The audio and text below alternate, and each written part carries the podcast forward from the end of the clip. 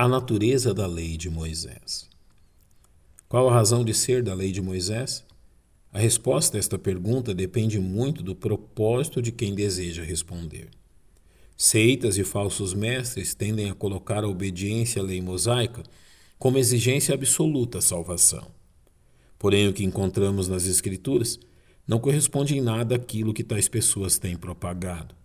Tendo, por exemplo, o ensino de Paulo aos Romanos, quando nos diz: Veio, porém, a lei para que a ofensa abundasse, mas onde o pecado abundou, superabundou a graça.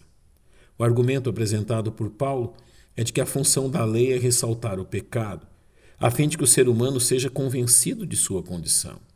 O mesmo apóstolo escreve a Timóteo, sabendo isto, que a lei não é feita para o justo, mas para os injustos e obstinados, para os ímpios e pecadores, para os profanos e irreligiosos, para os parricidas e matricidas, para os homicidas, para os fornicadores, para os sodomitas, para os roubadores de homens, para os mentirosos, para os perjuros e para o que for contrário a essa doutrina. Nestes versos, Paulo salienta a razão de ser da lei: limitar a ação pecaminosa do ser humano, sem jamais servir como meio de salvação. Há duas verdades em relação à lei mosaica que nos ajudarão a compreender sua natureza. Primeiramente, seu ineditismo, pois antes da outorga da lei, não havia uma revelação da vontade de Deus nesses termos. Paulo diz aos Romanos que antes da entrega da lei, não havia uma lei escrita que determinasse minuciosamente a vontade de Deus para seus servos. Porque até a lei estava o pecado no mundo, mas o pecado não é imputado, não havendo lei. Uma explicação esclarecedora deste argumento de Paulo é a consequência do pecado de Caim, que matou seu irmão. Por não viver debaixo da época da lei, ele não foi morto. Mas se fosse um israelita, a lei era clara. Mas se houver morte, então darás vida por vida. Caim não pagou com sua própria vida pelo homicídio de Abel, porque não havia uma lei que estabelecesse sua pena. Em segundo lugar, devemos citar a exclusividade da lei. Uma vez que o conserto da lei de Moisés foi feito exclusivamente com a nação de Israel e com mais nenhum outro povo. Isto fica claro desde o início da revelação da lei.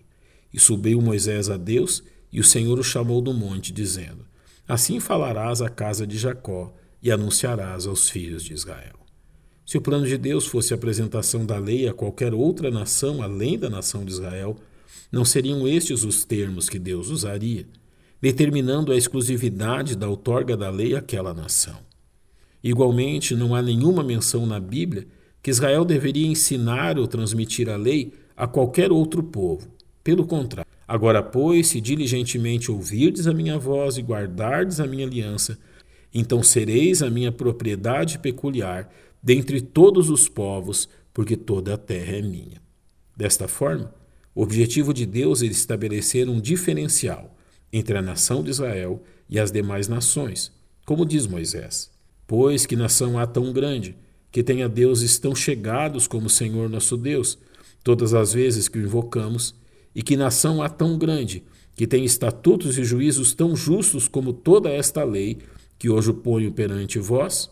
Assim, as Escrituras determinam que a lei não foi concedida a fim de ser um instrumento de salvação mas para ressaltar a condição pecaminosa do ser humano.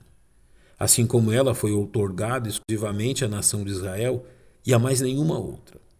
Que tais verdades sejam suficientes, a fim de que a lei mosaica não seja usada de forma equivocada.